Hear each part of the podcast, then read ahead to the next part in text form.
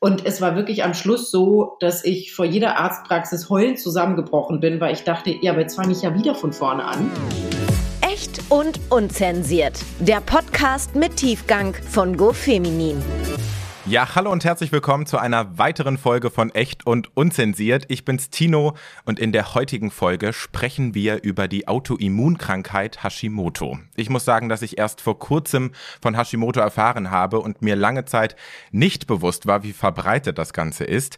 In den letzten Wochen habe ich vermehrt auch mit meinem Umfeld darüber gesprochen und war ehrlich gesagt ja total schockiert, wie viele Freundinnen und Kolleginnen von mir entweder Verdacht auf Hashimoto hatten oder tatsächlich direkt davon betroffen betroffen sind.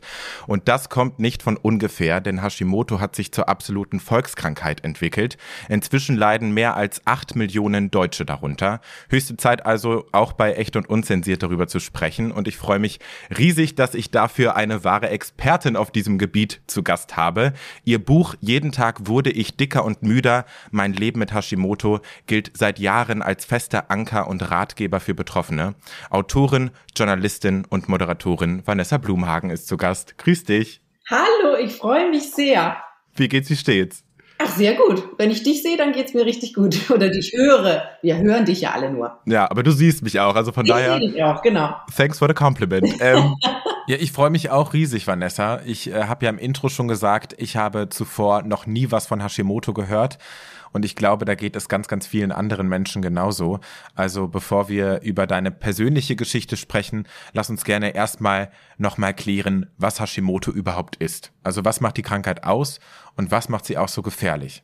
Ja, also ich muss dich mal in Schutz nehmen. Du hast schon recht, ganz viele Menschen wissen es nicht und was noch viel schlimmer ist, ganz viele Ärzte wissen es auch nicht. Da werden wir gleich drauf kommen. Das ist tatsächlich die Krux an der ganzen Geschichte und das große Problem vieler Betroffener. Also Hashimoto, seine Autoimmunerkrankung und Autoimmun, das war aber so im Raum, kein Mensch weiß, was es ist. Das bedeutet Auto, der Körper zerstört sich selber. Also das körpereigene Immunsystem wird fehlgeleitet.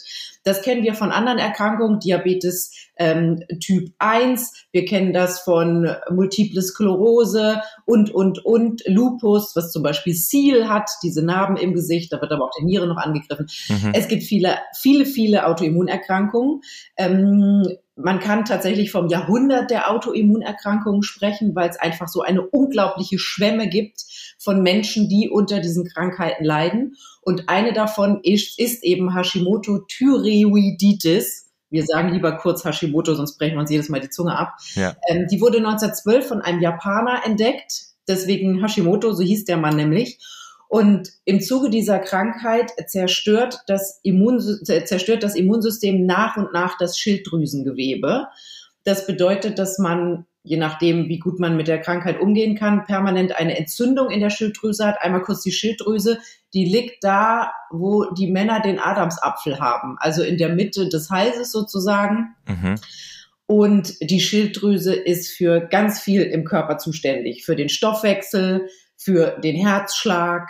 Bei Kindern sind die Schilddrüsenhormone für die Gehirnentwicklung zuständig und, und, und. Also man kann tatsächlich sagen, dass die Schilddrüse mit allem im Körper verbunden ist, mit jedem Organ, mit jedem Gewebe, mit jeder Zelle. Und deswegen macht diese Zerstörung der Schilddrüsenzellen ähm, und des Schilddrüsengewebes das so furchtbar für die Betroffenen. Also die Folgen sind einfach ganz schlimm. Die Leute nehmen unkontrolliert zu, die kriegen plötzlich Nahrungsmittelallergien, die ähm, können nicht mehr schlafen, die Haare fallen aus, ähm, die Frauen kriegen ihre Regeln nicht mehr, manche haben die Befürchtung, sie werden unfruchtbar. Also es hat vielfältige Konsequenzen, diese Erkrankung. Und deswegen ist sie wahrscheinlich auch so schwierig zu diagnostizieren. Das klingt jetzt im ersten Moment tatsächlich fast lebensgefährlich. Ja, also da kann man so ein bisschen die, die Panik rausnehmen. Das ist es Gott sei Dank nicht, weil wir, auch wenn ich gerne Kritik an Ärzten übe, tatsächlich doch so ein gutes Gesundheitssystem und so pleatsche Ärzte habe, dass die das wirklich im Notfall, wenn es richtig schief läuft, doch sehen und die eigentliche Behandlung, also um es dann da tatsächlich doch nicht lebensgefährlich werden zu lassen, das ist dann relativ einfach. Okay. Dass es den Menschen wirklich richtig gut geht, das ist ein bisschen knifflig. Okay. Welche Menschen sind denn von Hashimoto besonders betroffen? Ja, also man kann wirklich sagen, der überwiegende Teil sind Frauen.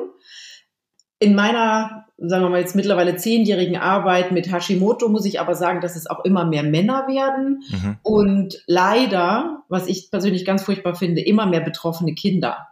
Ähm, Hashimoto wird eben so komplex, weil das Hormonsystem bei Frauen so komplex ist. Bei Männern ist es halt oft so, die sagen, ach Mensch, habe ich ein paar Kilo zugenommen, bin ich ein bisschen müde geworden, kaufe ich mir eine Hose, Nummer, größere, größere Nummer, eine Nummer größer, dann ist das schon nicht so schlimm. Wir Frauen sind ein bisschen feinfühliger unserem Körper gegenüber und auch sehr, sehr äh, skeptisch und kritikfähig unserem Körper gegenüber und deswegen merken wir es eher oder, oder uns fällt es mehr auf. Was denkst du denn, warum diese Erkrankung noch immer so unbekannt ist? Obwohl doch eigentlich so viele Menschen davon betroffen sind. Ach, da könnte ich dir jetzt einen stundenlangen Vortrag halten. Also ein Problem ist auf jeden Fall, dass wir in Deutschland sehr veraltete Blutwerte haben. Also das war ja das, wo ich auch drunter gelitten habe, nachdem ich dann mit dem, dem Tipp zu meinem Arzt kam, sagte der, oh Gott, das hätten wir seit drei Jahren sehen können in deinem Blutbild. Ähm, und es ist einfach so, dass die Behandlung relativ komplex ist. Ich habe vorhin gesagt, die eigentliche Behandlung, um den Tod abzuwenden, das will ich gar nicht mehr sagen, das ist so wahnsinnig äh, panikverbreitend, aber ähm, die, die Behandlung, dass es dem, dem Betroffenen richtig gut geht, ist wahnsinnig komplex. Und das ist ja so ein bisschen das Problem unseres Gesundheitssystems. Ärzte geben gern eine Pille und danach möchten sie mit dem sozusagen nichts mehr zu tun haben. Mhm. Und ähm, ja, man muss sich einfach, man muss sich informieren, man muss die Menschen anhören, man muss Zeit, sich Zeit nehmen für die Patienten. Das ist ja auch ein großes Problem bei den Ärzten heutzutage. Die haben, was weiß ich, viereinhalb Minuten oder so pro Patient und dann müssen sie aus finanziellen Gründen, damit ihre Praxis einfach läuft, wieder zum nächsten rennen. Klar. Und Hashimoto ist wahnsinnig komplex. Also das ist keine Erkrankung eines Organs, sondern des ganzen Körpers. Und ähm, ja, das ist einfach anstrengend für Patient und Arzt und deswegen gibt es einfach wahnsinnig wenige Ärzte, die sich wirklich damit auseinandersetzen. Das ist ein großes Problem. Hm. Was sind denn die Ursachen von Hashimoto? Ja, das ist tatsächlich noch nicht wirklich 100 Prozent eindeutig erforscht. Also man kann sagen, dass es meistens aus unterschiedlichen Punkten sich zusammensetzt, die Ursache. Also bei den allermeisten ist eine familiäre Vorbelastung. Bei mir ist es der Vater, der hat das auch. Die, witzigerweise kam die Diagnose aber erst im Nachhinein. Also nachdem ich wusste, dass ich es habe, natürlich hat er die Diagnose bekommen und sagt jetzt auch gerne mal, meine Tochter hat mich angesteckt, was natürlich überhaupt gar nicht geht bei Autoimmunerkrankungen. Kleiner Spaß in der Familie. Ja. Also das ist eine familiäre Vorbelastung. Dann ist es oft ähm, ein Virusinfekt wie zum Beispiel Epstein-Barr-Virus, der bei 99 Prozent der Menschen im Körper schlummert. Bei einigen macht er Probleme, bei ganz vielen überhaupt gar nicht. Dann ist es oft eine tra traumatische Erfahrung. Ein naheliegender Mensch ist gestorben, irgendwas anderes Furchtbares, was, was die Emotionen, was die Seele durcheinander bringt, ist oft mit ein Auslöser. Bei mir war zum Beispiel mit ein Auslöser der Tod meiner Oma, mhm. der ich sehr, sehr, sehr, sehr eng verbunden war. Und ganz oft taucht Hashimoto oder äh, bricht Hashimoto aus in Zeiten von hormonellen Umstellungen, also in der Pubertät, Schwangerschaft, Wechseljahre bei Frauen. Oft ein Zeitpunkt, also viele sagen, mir ging es in der Schwangerschaft super und danach super schlecht. Ähm, ja, also das kann man mittlerweile sagen. Ähm, aber wirklich, also es, es gibt mittlerweile, es gibt keinen Wissenschaftler, der sich hinstellt und sagt, das ist der Auslöser für Hashimoto. Ja. Bei dir hat man jetzt gerade schon so ein bisschen rausgehört, viele Hashimoto-Betroffene durchleben erstmal eine krasse Odyssee, bis sie endlich diese Diagnose bekommen. Und äh, jetzt würde ich auch gerne ein bisschen ausführlicher über deinen Weg sprechen und über deine doch auch sehr zermürbende Findungsphase. Ähm, lass uns dafür gerne nochmal ganz an den Anfang springen. Wann hast du denn zum ersten Mal gemerkt, boah, irgendwas stimmt hier nicht? Das war 2008. Ich hatte ein neues Auto. Ich habe einem ähm, befreundeten, also einem, dem Mann einer Freundin, ein, mein Traumauto auch abgekauft, ein also Jahre alten Porsche Boxster und stand in Hamburg Winterhude bei schönstem Wetter an der Ampel und dachte so, irgendwas stimmt nicht. Hm. Also es war eigentlich alles perfekt. Ich war damals mit einem Mann sehr glücklich. Ich hatte den perfekten Job. Ich hatte ein neues Auto. Die Sonne schien. Aber irgendwie war da ein Gefühl, hä, irgendwas ist. Und ich beschreibe das immer gerne so. Wenn man morgens aufwacht und man weiß, man kriegt eine Erkältung. Man hat noch nichts, man hat noch keinen Schnupfen, man hat keine Kopfschmerzen, man hat keinen Husten, aber man weiß, irgendwas liegt in der Luft. Genau so war das. Und das zog sich über Monate. Ich bekam natürlich keine Erkältung, sondern immer seltsamere Symptome. Also mir sind die Haare ausgefallen, meine Regel ist ausgeblieben mit Anfang 30. Ich äh, habe plötzlich kein Essen mehr vertragen. Ich war auf alles gefühlt allergisch. Ich habe innerhalb kürzester Zeit elf Kilo zugenommen, obwohl ich weder anders gegessen habe, noch weniger Sport gemacht habe. Ganz im Gegenteil. Ne? Wenn Frauen anfangen zuzunehmen, drehen die ja komplett durch und essen gar nichts mehr. Und äh, wer sich in Hamburg auskennt, ich bin tatsächlich fünfmal die Woche um die Hamburger Außenalster gerannt. Das sind knapp acht Kilometer. Krass. Und ich war wirklich verzweifelt, weil ich damals gerade bei RTL angefangen hatte. Und man weiß ja, im Fernsehen sieht man sowieso immer dicke aus. Und ähm, man ist natürlich total verletzlich und angreifbar in so, so, einer Situation, weil alle auf einen gucken. Jetzt muss ich sagen, in all den Jahren hat wirklich nie jemand bei RTL irgendwas zu mir gesagt. Also ich habe keine blöden Kommentare bekommen, alles wunderbar. Und dann war wirklich der Höhepunkt, dass ich ähm, Lähmungserscheinungen hatte. Also ich stand, saß an der Ampel im Auto und die Ampel springt auf grün, ich will aufs Gaspedal treten und fühle meinen Fuß nicht mehr. Verrückt, und da ist es natürlich, das ist so eine Situation, wo du denkst, wow, mein Scheiße. Alle hinter dir am Hupen machen Stress. Genau, oh genau. Gott, also ganz furchtbar. Dann begann tatsächlich die Suche, die sich über drei Jahre zog. Und also ich hatte in dieser Zeit angeblich alles. Also ich bin von Arzt zu Arzt getingelt. Ich hatte angeblich einen Gehirntumor. Dann wurden Tests gemacht. Nach einer Woche hieß es, nee, stimmt nicht. In dieser Woche ist man natürlich in totaler Panik, weil man denkt, oh Gott, was ist, wenn das wirklich stimmt? Dann hatte ich angeblich Rheuma. Dann hatte ich angeblich Borreliose. Also ich hatte alles. Es hat sich immer alles innerhalb kürzester Zeit, Gott sei Dank, als falsche Vermutung rausgestellt. Ja. Allerdings, wenn der Arzt dann sagt, das ist es nicht, ist man in der Sekunde erstmal erleichtert, aber in der nächsten Sekunde denkt man, ja, was ist es dann? So. Und es war wirklich am Schluss so, dass ich vor jeder Arztpraxis heulend zusammengebrochen bin, weil ich dachte, ja, aber jetzt fange ich ja wieder von vorne an. Ich habe mich total zurückgezogen. Also ich bin tatsächlich zweimal die Woche nach Köln geflogen, ähm, um RTL Guten Morgen Deutschland zu machen und habe ansonsten nichts gemacht. Ich bin nicht mehr rausgegangen, ich habe mich nicht mehr mit Freunden getroffen, weil es mir so elendig ging und ich aber denen ja nicht erklären konnte, was es ist. Und ich hatte immer gedacht, die glauben ja, ich spinne total.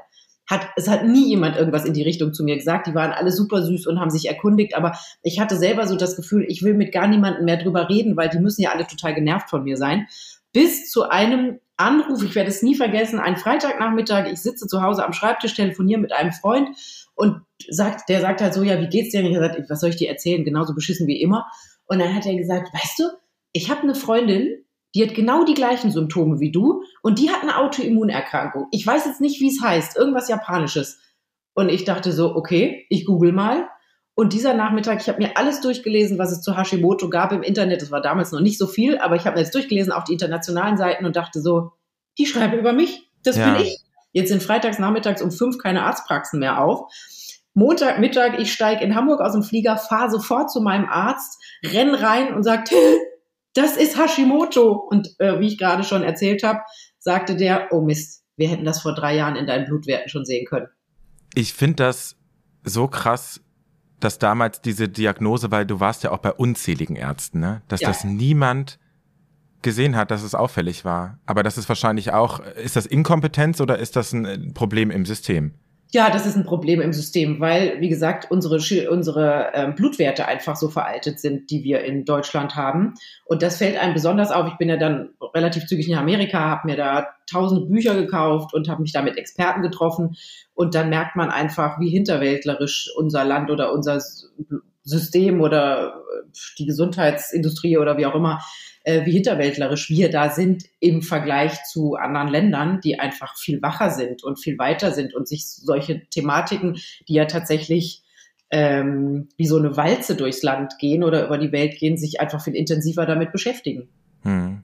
Hast du an der Stelle vielleicht einen Tipp, wie man gute und kompetente Ärztinnen finden kann oder an wen man sich generell bei Verdacht auf Hashimoto wenden kann? Also erstmal muss man sagen, dass jeder Hausarzt diese Blutwerte nehmen kann und auch bestimmen kann. Das ist wirklich das Einmaleins des äh, Medizinstudiums. Jetzt muss man sagen, die Schilddrüse, das ist eine Vorlesung, 45 Minuten äh, Multiple-Choice-Test danach. Muss man vielleicht nicht so viel von erwarten. Ja. Ähm, aber also wir bauen gerade unsere Website hashimotodeutschland.de, aktualisieren wir, machen wir ganz neu. Und es gibt einen Ärztefinder darauf. Das heißt, es gibt eine Riesenliste an Ärzten, die wir von Betroffenen empfohlen bekommen haben. Also das heißt, nicht ich habe die rausgesucht oder mein Team, sondern Betroffene, die gute Erfahrungen mit diesen Ärzten gemacht haben, äh, schicken uns die Adressen und wir machen eine ganz große Aufstellung ähm, über diese Ärzte. Die sind in ganz Deutschland verteilt. Ich hoffe, dass wir bald auch Österreich und Schweiz haben, weil wir da auch ganz viele Anfragen haben. Ja. Und der geht demnächst online und dann gibt es tatsächlich ein ein, eine Suchmaschine für Hashimoto-Betroffene, die bei diesen Ärzten endlich ein Zuhause finden. Das ist tatsächlich eines meiner ganz großen Anliegen, weil das auch die größte Frage ist oder die meist aufkommendste Frage. Vanessa, wo finde ich so einen Arzt? Und ich muss einfach sagen, ich habe das ganz große Glück, ein wahnsinnig oder mehrere tolle Ärzte an meiner Seite zu haben, die mittlerweile auch meine Freunde geworden sind und eine unglaublich tolle Heilpraktikerin. Ja. Und ich weiß einfach, wie wertvoll das ist. Ich beschreibe das auch immer in meinen Büchern und sage, man muss nicht zwei Kriegsschauplätze in seinem Leben haben. Der eine Kriegsschauplatz ist diese Erkrankung und der andere Kriegsschauplatz sind die Ärzte, gegen die man kämpfen muss, die sagen, nö, Blutwerte, die mache ich jetzt nicht, das ist nicht wichtig, das braucht man nicht. Und ähm, das tatsächlich kann man sich ersparen, indem man sich einen tollen Arzt an seine Seite holt, der einen begleitet. Was ich auch echt krass fand, war, dass äh, du bei, von einigen Ärztinnen auch nicht ernst genommen wurdest. Und das ist ja auch ein Phänomen, mit dem sich viele Hashimoto-Betroffene rumschlagen müssen. Ja, das stimmt. Also ich glaube nicht nur Hashimoto-Betroffene, ich glaube, dass das viele Menschen in Deutschland, wahrscheinlich nicht nur in Deutschland, auch mit anderen Erkrankungen so geht. Ja. Da ist tatsächlich so eine gewisse Arroganz da. Ich frage mich jetzt nicht warum. Ähm, aber ja, also ich beschreibe das ja auch in, im Buch. Ich habe das ja dann irgendwann mal so gemacht, dass ich da hingegangen bin und diverse Ordner und Bücher auf den Tisch geknallt hat und gesagt hat, kennen Sie das? Nee. Und habe ich denen so drei Testfragen gestellt und wenn die tatsächlich nicht antworten konnten, hätte ich, habe ich gesagt, so, wir brauchen hier gar nicht weiterzumachen. Ich verplemper weder ihre noch meine Zeit. Ich wünsche Ihnen noch einen schönen Tag. Ja.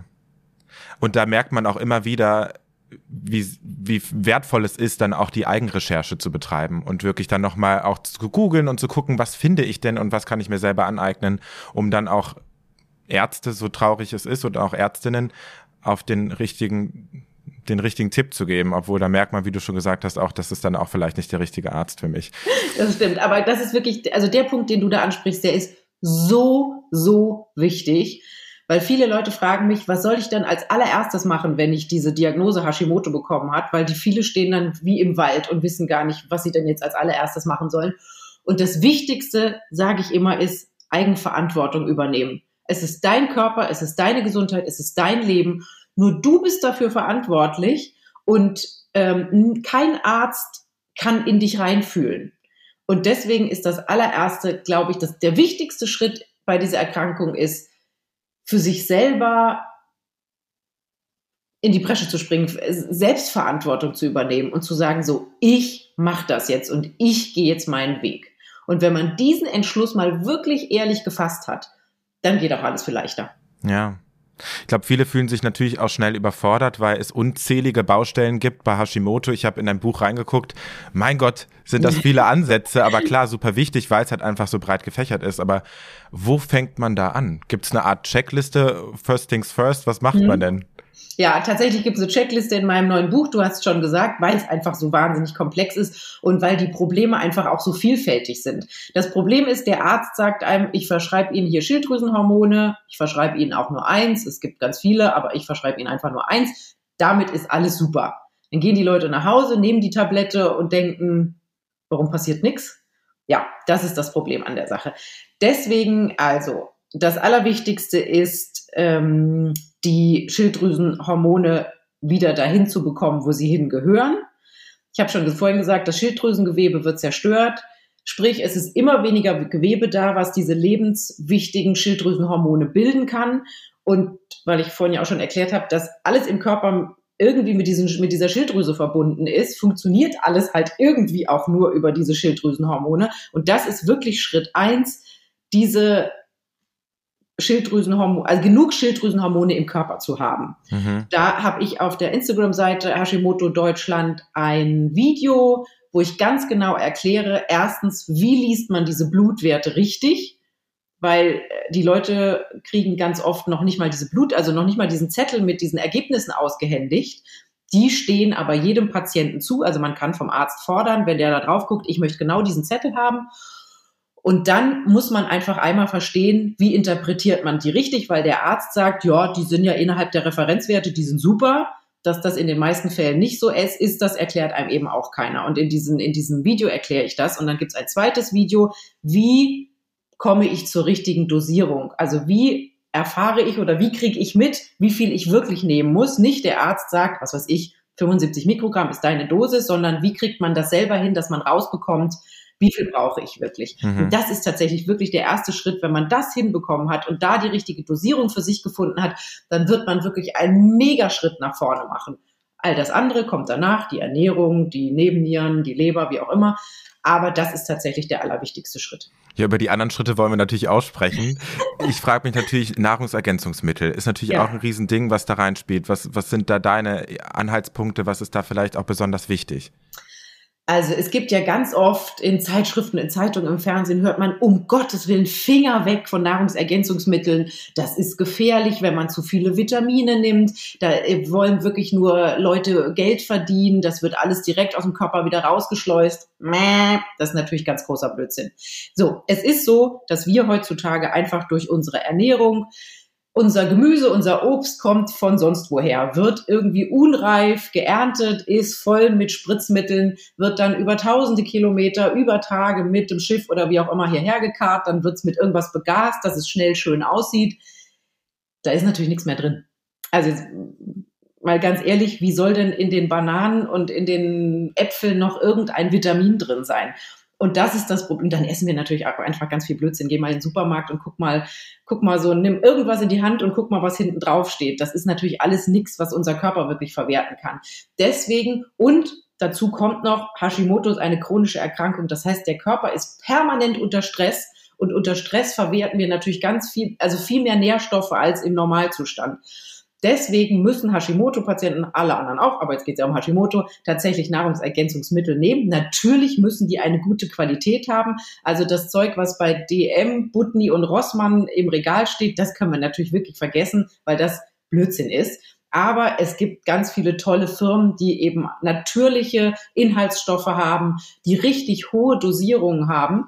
Und ähm, da ist gerade bei Autoimmunerkrankungen an Stelle Nummer eins Vitamin D. Mhm. Wir sind, leben in Deutschland, hier scheint leider nicht so viel die Sonne und keiner von uns rennt von Mai bis September jeden Tag eine halbe Stunde mittags um zwölf mit nackigem Oberkörper durch die, durch die äh, Wildnis, weil das müssten wir machen, um auch nur annähernd genug Vitamin D im Körper zu haben. So, das ist schon mal das Allerwichtigste. Und Vitamin D kann man auch nehmen, ohne dass es einem Arzt, ohne dass es einem ein Arzt erlaubt. Ja, und, äh, und in puncto Ernährung, du hast das jetzt schon so ein bisschen angesprochen, gibt es da gewisse Dinge zu beachten? Gibt es da vielleicht auch Sachen, die verboten sind, wo du sagen würdest, lass die Finger davon? Ja, also es gibt ganz viele, es gibt so die Autoimmun, das Autoimmunprotokoll und so, es gibt ganz viele Ernährungsarten, die wahnsinnig viel verbieten. Da bin ich kein großer Freund von, weil ich denke, wer will das denn bitte durchhalten? Hm. Also wenn jemand sagt, okay, du darfst nichts mehr essen, dann habe ich schon keinen Spaß mehr am Leben. Aber tatsächlich eine Sache, die wirklich also da lasse ich mich auch nicht von abbringen, ist Gluten. Gluten ist tatsächlich in Weizen, also Weizen ist glutenhaltig, Roggen ist glutenhaltig, Hafer ist glutenhaltig. Alles das, was wir beim Bäcker holen. Dinkel ist glutenhaltig. Ja, sehr traurig, weil Dinkel ja eigentlich total toll ist, aber Dinkel ist eine Glutenbombe. Und Gluten hat zwei große Probleme. Es hat mehrere Probleme, aber zwei große Probleme bei Hashimoto. Einmal Gluten verursacht einen Leaky Gut, einen löchrigen Darm. Das mhm. bedeutet, dass durch die Darmwand ähm, Nahrungsbestandteile durchgehen können und das ist nicht gewollt vom Körper. Das verursacht wiederum Autoimmunprozesse, Allergien und jetzt mal sehr vereinfacht dargestellt, die Glutenmoleküle ähneln sehr den Antikörpern in der Schilddrüse. Und auf diese Antikörper springt das Immunsystem an. Das heißt, Gluten verursacht die Entzündung und damit die Zerstörung der Schilddrüse. Und das wollen wir ja unbedingt verhindern, denn erstens wollen wir keine Entzündung im Körper haben. Das ist eine Katastrophe und langfristig wirklich sehr, sehr schädlich. Ja. Und zweitens wollen wir so viel wie möglich von der, von unserer eigenen Schilddrüse, von diesem Gewebe behalten, denn wir können so viel Hormone von außen zuführen. Das, was unser eigener Körper selber produziert, ist tausendmal besser als das, was wir in Tabletten oder Kapselform nehmen können.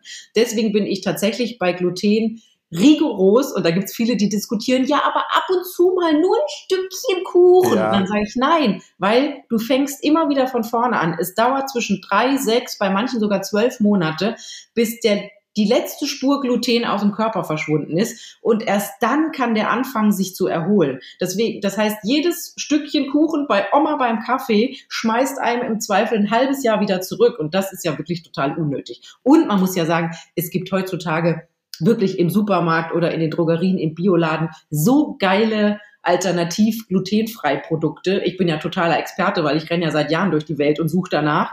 Und man kann, also ich habe die Sachen hier stehen, ich werde gleich wieder ein Brot backen. Man kann ja wirklich mittlerweile, man kriegt alle Zutaten überall her. Man kann so geile Sachen selber machen. Es ist wirklich kein Grund mehr, sich damit zu vergiften. Ja, viele sagen jetzt wahrscheinlich auch, boah, das ist bestimmt auch super teuer. Aber ist das so? Nee, also ist es nicht. Wie gesagt, es gibt, also der, der Rewe, wo ich irgendwie ab und zu mal hingehe, da gibt es mittlerweile ein mega langes Regal. Und die Sachen sind natürlich ein Ticken teurer, aber ich denke immer, wir in Deutschland, wir geben so viel Geld für unser Auto aus, aber bei der eigenen Gesundheit heißt, nee, boah, also das ist ja voll teuer. Ja, ja, voll. Das stimmt. Ähm, ja, viele Hashimoto-Erkrankte leiden ja auch an Gewichtszunahme, das hast du vorhin schon angesprochen. Lässt sich das alleine mit der Ernährung äh, in den Griff bekommen oder was spielt hier vielleicht auch eine Rolle? Ich glaube, wir müssen die Leute davon wegbekommen. Also ich sehe das ja immer in den Nachrichten, die ich kriege. Vanessa, ich ernähre mich total gesund und mache ganz viel Sport und nehme nicht ab. Mhm. Ja, das funktioniert bei Hashimoto auch nicht. Natürlich ist eine gesunde Ernährung und sich im Rahmen dessen bewegen, zu bewegen, was einem gut tut, super. Aber bei Hashimoto spielen einfach so viele andere Sachen da rein, die dazu führen, dass wir zunehmen. Einmal das Wichtigste, du hast zu wenig Schilddrüsenhormone, wird automatisch dein Stoffwechsel runtergeregelt. So, da kannst du rennen und äh, fasten, wie du möchtest. Es wird nichts passieren in Bezug auf das Thema Gewicht. Und dann spielen einfach so viele andere Sachen noch dazu rein. Wenn du eine überlastete Leber hast, kannst du auch überhaupt gar nicht abnehmen. Wenn du mega gestresst bist, weil du eine super starke Entzündung in der Schilddrüse hast, dann produziert dein Körper so viele Stresshormone und Stresshormone bewirken, dass deine Verdauung eingestellt wird und du nicht mehr entwässerst. Das heißt, du wachst am nächsten Morgen auf und siehst aus wie so ein Michelin-Männchen und hast das Gefühl, ja, aber was ist denn jetzt los? Ähm, und all das muss reguliert werden das hört sich immer wahnsinnig kompliziert an und alle sagen, oh Gott, wie soll ich das schaffen? Dann sage ich immer, guckt euch doch mich an. Ich habe das doch auch geschafft. Und ähm, ja, also dieses Thema Ernährung ganz wichtig, Sport ganz wichtig, aber es gibt einfach ganz bei Hashimoto ganz viele andere Faktoren, die bei diesem Thema Gewichtszunahme oder die dann eben auch Abnehmen mit reinspielen. Ich finde an der Stelle auch verrückt, wie was für eine große Rolle Stress spielt. Ja. Ne? Kannst du mal erklären, warum das so, eine, so einen krassen Einfluss hat? Also Stress ist ja so ein Ausnahmezustand für unseren Körper. Die Natur hat das super eingerichtet, wenn wir vor, was weiß ich, 100.000 Jahren oder 200.000 Jahren oder eine halbe Million Jahren, was weiß ich, wenn wir vom Säbelzahntiger weggerannt sind, mhm. brauchten wir einfach im Körper gewisse Funktionen, die dafür gesorgt haben, dass wir ganz schnell rennen können, weil es ging einfach ums nackte Überleben und dass alle Kräfte dafür mobilisiert wurden. Jetzt hatten unsere Vorfahren Höhlenmenschen aber, nachdem sie drei Minuten um ihr Leben gerannt sind und dann auf dem Baum oder in ihrer Höhle saßen, einfach die Möglichkeit wieder runterzukommen. Weil dann waren sie in ihrer Sippe, es war alles gut, das Feuer loderte und dann verschwanden die, äh, die, die äh, Stresshormone praktisch von allein und das ganze System hat sich wieder reguliert, alles super. Das Problem an der Sache ist, unser Körper ist heutzutage permanent im Ausnahmezustand, weil der Job ist stressig, der Mann nervt, die Kinder gehen einem auf die Nerven, die beste Freundin äh, hat schon wieder angerufen, der Handwerker muss kommen. Unsere Stresshormone sind permanent unter der Schädeldecke. Dann glotzen wir die ganze Zeit auf dieses scheiß Handy. Ja. Dieses blaue Licht sorgt dafür, dass unser Körper permanent im Ausnahmezustand ist. Diese Berieselung vom Fernsehen, ich denke das manchmal, wenn ich abends mit meinem, vom Fernseher sitze, sage ich, können wir auch noch mal was anderes angucken, außer Katastrophenfilme, weil einem gar nicht klar ist, wenn im Fernsehen permanent die Welt untergeht, sitzen wir zwar da mit unserer Chipstüte und unserem Glas Wein und denken, oh ja, hm, aber unser System spielt trotzdem total verrückt. Und bei Hashimoto-Patienten kommt dann noch diese Ausnahmesituation, dass wir eine Erkrankung im Körper haben. Und auch das ist natürlich nicht nur für unsere Seele Stress, sondern auch für unseren Körper, weil der eben auch permanent in Alarmbereitschaft ist und sagt, Leute, hier stimmt was nicht. Und das ist ja auch das Kuriose, das habe ich bei mir auch gesehen. Unser Körper und unser System kann ganz lange ganz viel abfedern. Also bei mir lag tatsächlich dieser Ausbruch dieser Erkrankung, den man relativ klar mit der Zerstörung der Schilddrüse festmachen kann, lag Jahre, also vier Jahre vor dem eigentlichen Ausbruch. Mhm. Das heißt, mein Körper hat vier Jahre lang geschafft, das irgendwie abzufedern, dass ich das gar nicht gemerkt habe. Und erst in dem Moment, wo der gesagt hat, so, ich kann jetzt nicht mehr, dachte ich so, oh, irgendwas stimmt nicht. Krass. Ähm, und das bedeutet einfach, dass der Körper ganz viel abfedern und regulieren kann. Irgendwann mal kann er es nicht mehr. Und dann sind wir in einer dermaßigen, in einem dermaßen Dauerstresszustand, dass wir einfach was tun müssen. Und du sagst total richtig, Stress ist ein ganz großer Faktor beim Thema Hashimoto und es ist für ganz viele wahnsinnig schwierig, da rauszukommen. Ja, was sind denn deine besten Tipps gegen Stress? Weil ich stelle mir deinen Alltag auch alles andere als stressfrei vor. Ja, das stimmt schon. Und ich bin auch jemand, der Stress total gerne mag, leider. Mhm. Also dieses Gefühl, so von einem Termin zum anderen zu rennen und alles ist so ein bisschen aufregend. Ich bin so ein Typ, ich mag das sehr, sehr gerne und das ist natürlich eine Katastrophe, weil totaler Schwachsinn. Deswegen ähm, auch ich, auch wenn ich weiß, wie mein Körper funktioniert und schon so viele Jahre mich um dieses Thema bemühe, rassel halt immer noch regelmäßig rein. Dann wache ich morgens auf und denk so, okay, es war einfach falsch, was ich die letzten zwei Wochen gemacht habe. Und jetzt muss ich mal wieder ran und alles wieder ein bisschen runterholen. Weniger Termine, mehr Freiraum für einen selber.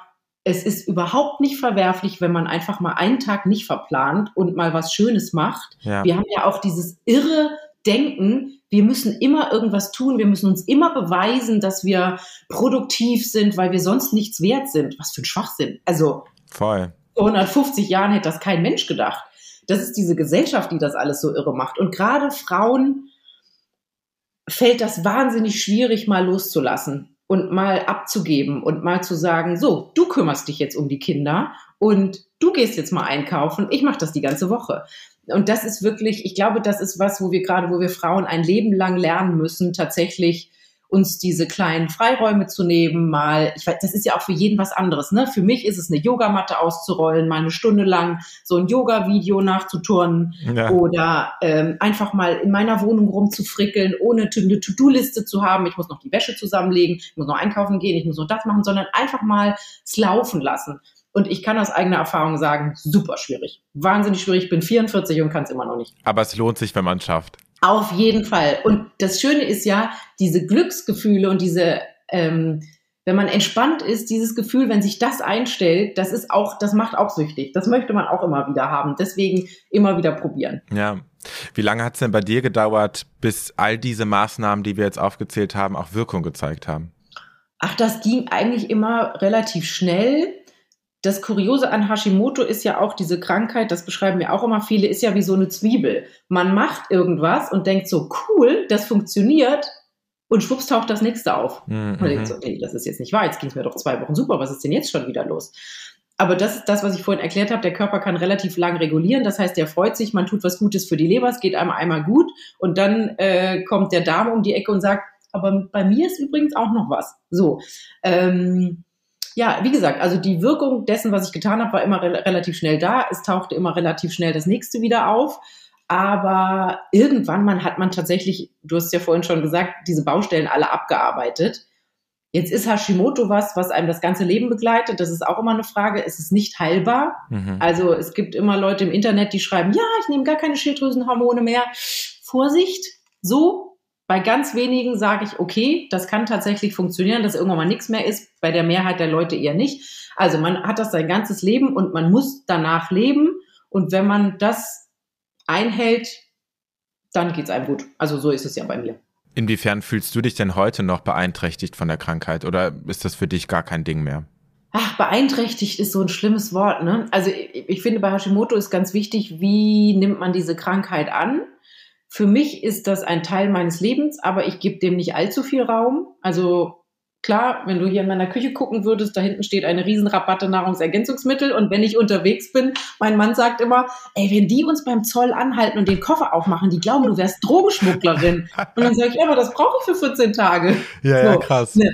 Also, wenn ich da zweimal die Woche nach Berlin fahre, gehört zum Kofferpacken eben auch meine Tabletten einzupacken und zu gucken, okay, was brauche ich heute Abend, was brauche ich morgen früh, es zusammenzukippen und dann irgendwie in den Koffer zu packen ähm, das ist ein großer Teil meines Lebens, aber ich, für mich ist das einfach kein Drama, ne? So, und dieses aufs Essen zu achten und so, das ist für mich nicht schlimm. Deswegen, ähm, ja, habe ich nicht so dieses Gefühl, ich bin krank. Und äh, das höre ich auch, kriege ich auch mal so jetzt zurückgespiegelt von anderen Leuten, dass die sagen, bei dir merkt man gar nicht, dass du krank bist. Also die, meine Freunde wissen im Restaurant, ich kann nicht alles bestellen oder die fragen halt manchmal, kriegst du in dem Restaurant auch was zu essen? Dann sage ich immer, ihr wisst, ganz entspannt. Ja. Ähm, ich mache da halt kein Drama draus, aber ich bin da halt auch schon bestimmt. Also ich sage bei vielen Sachen, ne, geht nicht, weil kann ich nicht. Und die sind es auch gewohnt, dass ich einfach sage, sorry, ich kann da nicht, ich habe da eine wahnsinnig stressige Woche davor, ich brauche den Tag für mich. So, ähm, meine Agentur, also ich habe ein Management und die haben das mittlerweile auch gelernt. Wenn ich morgens um vier beim Frühstücksfernsehen aufge aufgestanden bin, dann fliege ich danach nicht noch nach München und moderiere irgendwas. Ja. Das kann ich einfach nicht. Also natürlich könnte ich es, aber danach wäre ich drei Wochen so am Arsch, dass es das, das ist es einfach nicht wert. Ja. So, und wenn man sich sein Leben so organisiert hat, dann finde ich, geht das wunderbar. Also es ist natürlich ein großer Teil, aber es ist nicht so in meinem ständigen Bewusstsein. Ja, durch dein Wissen hast du wahrscheinlich auch eine größere Ruhe in dir und wenn dann irgendwie mal was auftritt, wo du denkst, ah, da ist es vielleicht wieder ein bisschen kritischer, dann hast du auch einfach die Skills, um das wieder abzufedern und äh, nachzujustieren wahrscheinlich, ne? Genau, genau so, ja. Also würdest du sagen, du hast heute gar keine schlechten Tage mehr? Oder Doch, so richtig schlechte Tage? Ja, also das wäre wirklich gelogen, wenn ich das behaupten würde. Ähm, aber ich bin an diesen schlechten Tagen immer selber schuld. Also so kannst du es einfach zusammenfassen. Ne? Zu viel gearbeitet, zu viel Stress gehabt. Und wenn der, wenn das Tal der Tränen dann kommt, dann bin ich selber schuld. Ja. Und dann weiß ich auch, was ich machen muss. Und das ist tatsächlich wahrscheinlich ein großer Vorteil. Ich weiß, welche Knöpfe ich drücken muss, dass es mir schnell wieder gut geht. Voll gut. Ja. Was würdest du denn sagen, was die wichtigste Erkenntnis ist, die du in all den Jahren für dich gefunden hast? Ähm, dankbar zu sein für das, was man hat. Also das, wo ich jetzt gerade bin, ist super und perfekt und ich bin der glücklichste Mensch auf der Welt, weil ich weiß, dass es auch viel, viel schlimmer gehen kann. Ich bin selber durch diese Täler gegangen. Ähm, und diesem Perfektionismus abzuschwören. Also ich mhm. bin selber jemand, der durch Erziehung, ich will immer alles perfekt haben, ich muss perfekt sein, mein Leben, alles drumherum muss perfekt sein. Und das muss man tatsächlich wieder sich abtrainieren. Das ist einfach ganz großer Blödsinn. Und es ist total in Ordnung, wenn es mir mal schlecht geht und das auch dann zu sagen. Also anderen Leuten zu sagen, bitte nimmt ein bisschen Rücksicht auf mich, ich kann gerade nicht. Und das ist, das sind aber alle Sachen, die hören sich jetzt so locker flockig an. Das habe ich über Jahre trainieren müssen, weil das auch einfach nicht so einfach ist und nicht meinem Naturell entspricht. Aber ich glaube, das sind so Sachen, dankbar sein und auch mal zugeben, mir geht's schlecht und auch mal von anderen Verständnis erwarten oder sich genau einfach einfordern. Ja, und einfach friedlicher auch auf die eigene Krankheit schauen. Total, genau. Ja, einfach ja. genau. Das ist eben auch sowas, dieses, ich hatte das auch jahrelang, ich habe Krieg gegen mich und meinen Körper geführt, weil der einfach nicht so gemacht hat, wie ich wollte. Und ich war sauer auf den und ich war aggressiv dem gegenüber. Autoimmun ist eine aggressive Form einer Krankheit, ne? Und ähm, das hatte mir, ich bin seit Jahren bei einem Hypnosetherapeuten, also so eine Psychogeschichte, Psychotherapie in Hypnoseform. Mhm. Und das hat mich zum Beispiel auch sehr viel weitergebracht, einfach größeres Verständnis mir gegenüber, meinem Körper gegenüber und auch gegen dieser gegenüber dieser Krankheit zu haben. Und da habe ich wahnsinnig viel gelernt und viel Gelassenheit. Mega. Ja, all dein Wissen und all deine Erfahrungen hast du ja 2013 erstmals in deinem Buch Jeden Tag wurde ich dicker und müder, mein Leben mit Hashimoto veröffentlicht. Und Ende 2021 hast du eine, ja, aktualisierte Neuausgabe rausgebracht. Wie kam es denn dazu und äh, was hat sich da auch verändert? Wie kam es zu dem Buch oder zu der Aktualisierung? Zu der Aktualisierung. Also zu der Aktualisierung, das war natürlich so, also 2013 kam jeden Tag wurde ich dicker und müder, 2014 kam die Hashimoto-Diät. Mhm. Und dann man muss ja sagen, die Bücher werden immer ein Jahr vorher geschrieben, weil Verlage immer ein bisschen länger brauchen, bis ein Buch rausbringen. Ähm, also es sind praktisch von 2013 bis 2021 ja acht Jahre vergangen. Und in dieser Zeit ist einfach so viel passiert in der Medizin und auch bei mir, weil man muss ja sagen, auch wenn ich die Krankheit gut im Griff habe, ich probiere einfach alles aus. Ich bin so ein Try-and-Error-Typ. Ich sehe irgendwas Neues und denke so, geil. Und ähm, dann dachte ich so, es ist ja total blöd, den Leuten Bücher zu verkaufen, die jetzt acht, neun Jahre alt sind und ich weiß viel mehr. Und ich bin einfach mit dem Verlag immer in Kontakt geblieben, weil immer irgendwas war. Es kamen immer irgendwelche Interviews rein oder irgendwelche kam eine neue Auflage raus oder so. Und dann habe hab ich einfach mit der netten Dame, die da für mich zuständig ist, gesprochen und habe äh, die eben gefragt, ob wir das nicht mal machen wollen, eine Aktualisierung. Und die war natürlich sofort Feuer und Flamme weil zwei Spiegel-Bestseller, da wäre man ja blöd, wenn man die Autorin nicht nochmal rannehmen würde und sagen, ja klar, mach das doch nochmal neu. Ja. Und dann habe ich tatsächlich letztes Jahr neben Heiraten, Arbeiten, so wie man es eigentlich nicht machen soll, dieses Buch eigentlich komplett nochmal neu geschrieben. Also es ist natürlich meine Geschichte, es ist ein Teil immer meine Geschichte. Den Teil habe ich natürlich nicht umgeschrieben, sondern nur fortgeführt. Aber praktisch alles andere, was da drin ist, ist Hashimoto 2.0. Also wir sind jetzt mega auf dem aktuellsten Stand. Ja, mega. Also ich will an der Stelle auch auf jeden Fall nochmal betonen, dass wir in dieser Podcast-Folge natürlich nur an der Oberfläche gekratzt haben. Ja. Es sind so viele Themen, die in diesem Buch äh, wirklich detailliert aufgedröselt werden. Ich kann es jedem empfehlen, der sich mit dem Thema intensiv beschäftigen will oder vielleicht auch muss, ne? Äh, muss man ja auch ganz klar so sagen. Ähm, wie geht's denn jetzt mit deiner Aufklärungsarbeit weiter? Hast du konkrete Pläne? Ja, ganz große Pläne. Äh, da werkeln wir gerade sehr aktiv im Hintergrund. Also ich habe schon gesagt, die Website wird aktualisiert. Wer da mal drauf guckt, www.hashimotodeutschland.de wird sehen, die braucht dringend eine Aktualisierung, ja. weil da einfach die letzten Jahre nichts passiert ist. Da ist nicht nur die Optik furchtbar, sondern es ist auch einfach nicht der aktuellste Stand. Das äh, ist jetzt tatsächlich Projekt Nummer eins. Da sind wir ganz aktiv dran. Und auf dieser Website, es wird, es geht ganz viel in Richtung Beratung, es geht ganz viel in Richtung, in Richtung Events. Also das einfach, das ist auch was, was ich in dieser Arbeit gemerkt habe. Die Symptome, die Krankheit an sich ist schlimm, aber was für die meisten und auch für mich damals auch ein ganz großer Faktor war und ist, dass man sich so alleine fühlt weil das Umfeld hat das nicht und alle denken, na ja, die hat zugenommen, die soll einfach nicht mehr so viel fressen.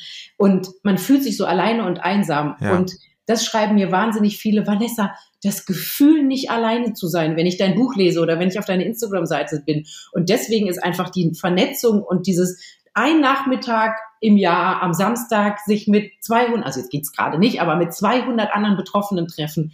Ich glaube, da gehen viele Leute mit einem vollen Herzen und ganz viel neuer Kraft in den Alltag.